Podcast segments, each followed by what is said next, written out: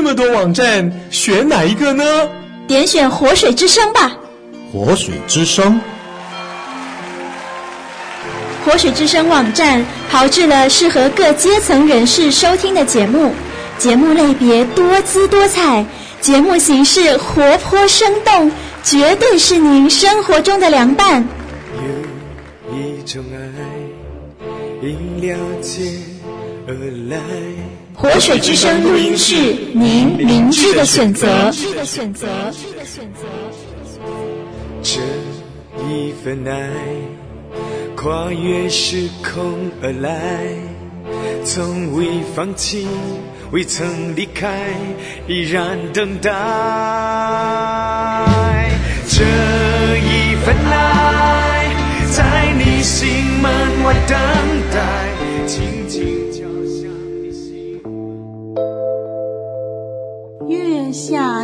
曲，月。光下的随想，星空下的眺望，播客小人物陪你话家常。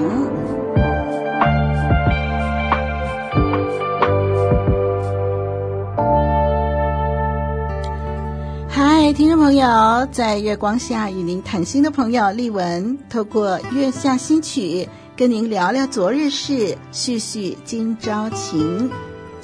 曾经在几年前看过一部电视剧，剧名已经忘了，但是其中一个情节给丽文感触良多。剧情当中有个犯人被仇人追捕，关在一间暗室里，他被打晕了，双手双脚绑在一张椅子上，眼睛被蒙住。当他醒来以后啊，仇家就对他说，要让他慢慢的死去。他的手腕已经被划开，血正在流着。等到血液流干，他就会慢慢的失血而亡。由于这个犯人眼睛被蒙住，所以就看不见现场的情况，他只能听见水滴滴落的声音。想来这就是他的血正一滴一滴地流掉。他心里在想，此刻他的生命正一滴一滴地流逝。绝望、恐惧充斥着他的心，他大声喊叫，但是没有人来救他。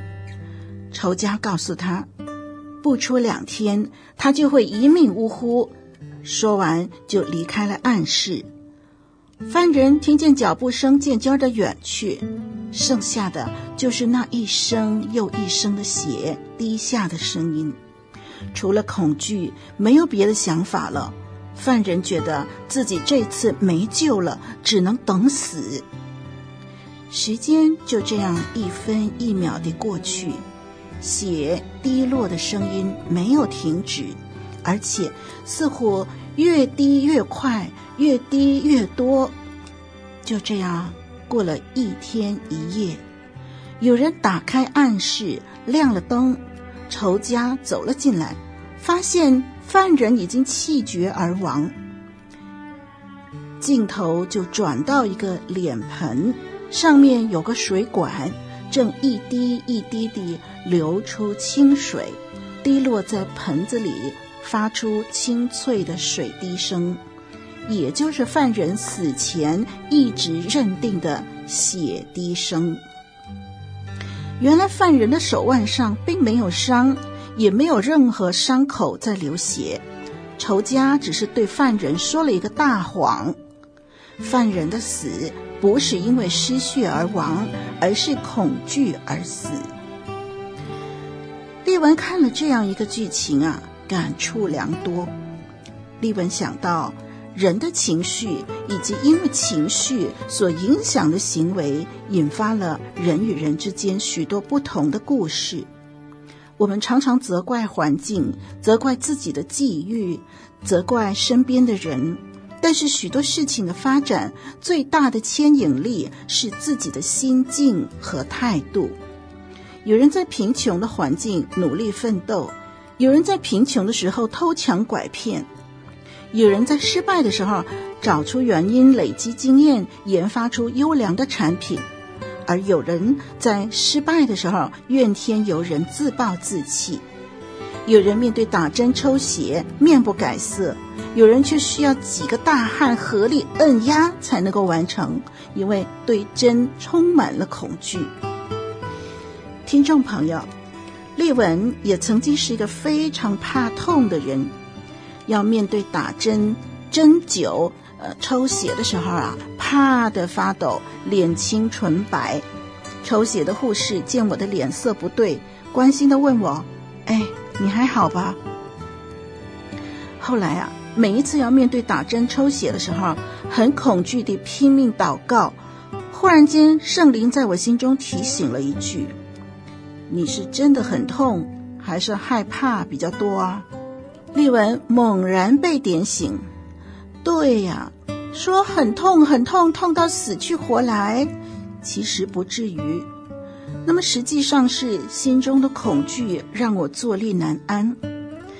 既然如此，我为什么要让恐惧来驾驭我，让我这么痛苦呢？于是我开始放下心中的重担，告诉自己，针头那么小，扎进肉里，就算再痛也有限啦。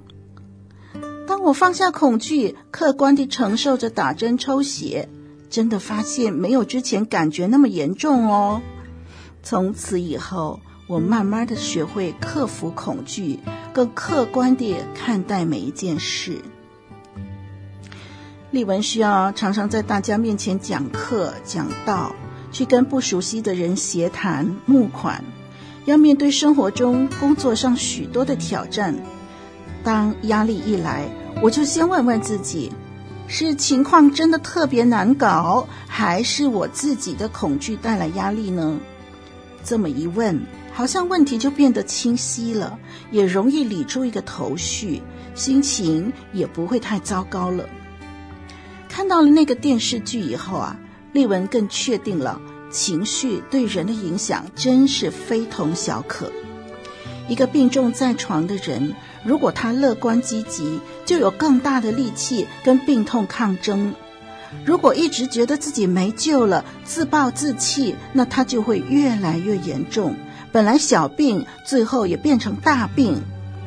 难怪圣经说：“喜乐的心就是良药。”听众朋友，在你心中有什么打不开的结吗？不妨思考一下。解决不了的是事情本身，还是自己心中过不去的坎儿呢？别上了情绪的当，像剧中那个犯人，活活把自己吓死。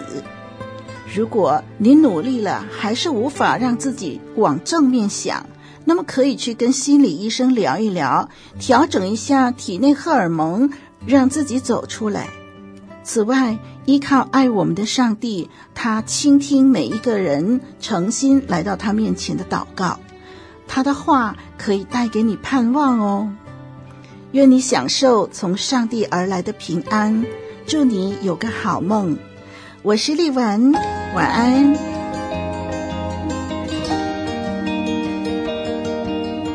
月下新曲。